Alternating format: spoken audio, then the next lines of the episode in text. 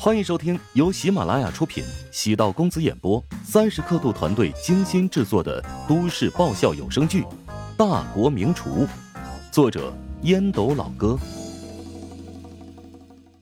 第七百四十六集。乔治在后厨待了一个中午，不是监督，而是融入后厨。当主厨忙不过来的时候，他会立即填补空缺。郝望注意到了这个细节。暗忖乔治还真够朴实。作为老板，有几个能够身先士卒的？在乔治的带动下，后厨的工作人员都跟打了鸡血似的。乔治在旁边直播整个过程。哇，肖帮主吃的太勤奋了。是啊，简直是华夏好老板，比员工还要拼呢。能成功的人果然都是有原因的。以前觉得当厨师赚钱容易，设身处地想想。我可做不到乔帮主这么拼命啊！人狠话不多，干活第一名。不用带任何节奏，粉丝们开始刷起了礼物。周冲的眼眶都湿润了，乔治的精神再次感动了他。之前乔治骂他的没错，整天好吃懒做，跟小米一个德行。受到气氛感染，他也有种冲动想加入其中。只可惜自己虽然名为乔治大弟子。但厨艺就是个渣，根本没有实力站在那群大厨的身边。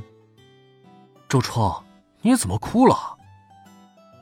哎，洋葱辣眼睛。嘿，瞧你那衰样，大家在热火朝天的忙着，你在旁边抹泪，太扫兴了。没想到被嫌弃了。周冲离开后厨，来到大厅，不时会有人跟周冲打招呼。是扎冲吗？是啊，大家好，味道还满意吗？一级棒！哎，对了，乔帮主人呢？他怎么没有出来跟大家互动一下？啊，我师傅在给大家做菜呢。哇，真的是乔帮主做的吗？当然，我一直在直播。刚才有人看直播的话，应该可以证明我没有撒谎。哎，是啊，我们刚才都看到了。嘿，替师傅谢谢大家捧场喽。现实中的扎冲。好像更胖啊！你直播的时候是不是开了瘦身功能啊？呃，呵，哎，还能不能好好聊天了？这么开心的时候，非要扎我一下才开心吗？周冲在食堂内跟客人们寒暄着，客人当中指不定隐藏着千万级乃至亿万级的富翁，但在这一刻，他们都只有一个身份，就是乔帮主食堂的顾客。见众人对食堂的菜谱很满意。周冲逐渐放下心来。云海这座城市，一段时间内会因为乔帮主的到来而风靡。如果说穷奸的乔帮主是名副其实的黑店，那么云海的乔帮主则是黑上加黑，在原来的定价上集体上调一百元一道菜。但这些顾客显然对价格很麻木，来到这里是为了品尝顶级的美味。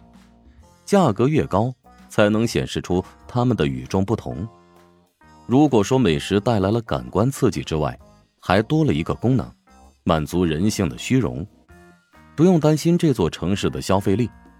随便一家金融公司的前台，他的父母可能是华夏地级市的亿万富翁；而一家金融公司的项目经理，他的父母可能是三四线城市的权贵。在云海。每一百零五个人当中，就有一个是千万富翁。云海是华夏最藏龙卧虎的地方之一，在其之上，唯有首都燕京相媲美了。云海对乔帮主而言是投石问路，下一个城市燕京也是要好好筹划的城市，重点挖掘的战略高地。燕京的高校较多，市场也很大。体量甚至是琼金的两倍，想要通往国际，燕京就是绕不过的一道坎儿。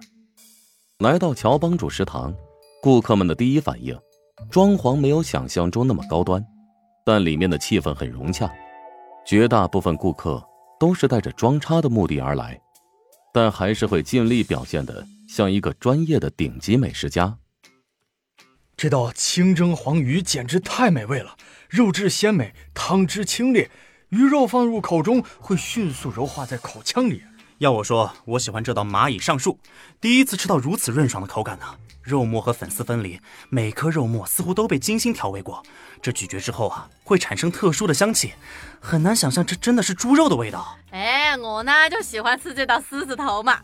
哎呀，果然是乔帮主的狮子头啊，跟传闻中的一样，最经典、最地道，每一口，嗯，都有不同的感受呀，刺激着味蕾。哎呦，里面的蟹黄好多哟，仿佛在品尝螃蟹盛宴一样哦。哎呀，还是小龙虾最牛，虽然贵，但有贵的道理啊。我每年要吃几百斤小龙虾，但与乔帮主家的至尊小龙虾相比，完全不在一个档次。澳龙、波龙算什么？那肉质完全跟小龙虾不能比。乔帮主的小龙虾证明了虾不一定越大越好，用超绝的烹饪方式可以让小龙虾成为惊艳的食材。好评如潮，让人振奋。下午两点送走了最后一位客人。郝望迫不及待的来到收银台，账算出来了吗？结果如何？郝总，还请您稍等片刻，我们正在统计几个渠道的费用，需要核实一下。前台连忙道：“不是前台失职，而是郝望催得太紧。”郝望努力平复心情：“嗯，我也不是特别急，主要是老板比较急。”乔治坐在办公室内，不知道郝望甩锅给自己。今天的结果。早在几天之前，心中有数。郝望兴奋的走入。老板，咱们今天的营业额超过了师大食堂开业数据的百分之五十。与菜单价格提高有关，但这里的座位只有师大食堂的四分之三，租金却是贵多了。乔治掐指一算，销售额超过了师大食堂，但利润恐怕会和师大食堂开业不分伯仲。他理智笑道。按照预期，估计能够超过百分之九，能得到这个数据很不容易。好啊，辛苦你了，赶紧给员工们发红包吧。得到乔治的认可，好望的泪水止不住涌出。加入乔帮主食堂数月，终于用成绩证明自己。老板，我就是想告诉你，我不比老沈差。见郝望哭得跟娘们似的，乔治于心不忍，安慰道。我明白，一直以来你在我心中是最棒的，相信你以后会再接再厉，取得更好的成绩。老沈那货长得那么丑，怎么能跟你比啊？周冲在旁边惊讶的张嘴：“师傅鼓励郝望的话，怎么听着那么耳熟啊？”谢谢你不计前嫌，谢谢你给我机会。郝望没忍住，破涕为笑。乔治洒然笑道。记住，这只是我们通往梦想的第一步。郝望捏紧拳头，重重的颔首。郝望离开，兴高采烈的给员工发红包。乔治轻轻的叹了口气。周冲以旁观者的角度看到了乔治内心深处的隐忍。师傅面对这么好的成绩，压抑着内心的喜悦，不动声色，这得需要多么巨大的心脏！师傅果然与众不同。周冲错误理解了乔治的心情，没有隐忍，唯有恐慌。如此水到渠成，产生强烈的危机感，绝不能盲目沾沾自喜。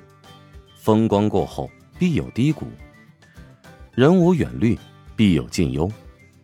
想要在这个险恶的环境中不断的朝前奋进，必须要时刻保持警惕。本集播讲完毕，感谢您的收听。